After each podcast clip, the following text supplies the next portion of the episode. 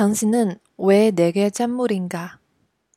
바닷물은 마시는 것이 아니라 했다. 마실수록 갈증이 난다 했다. 날마다 그리움이라는 갈증으로 허덕이며 사랑이라는 목마름으로 애가 타며 나는 왜 당신이라는 짠물을 마시는 것인가? 나를 한없이 물켜게 하는 당신은 왜 내게 그리움의 짠물인가?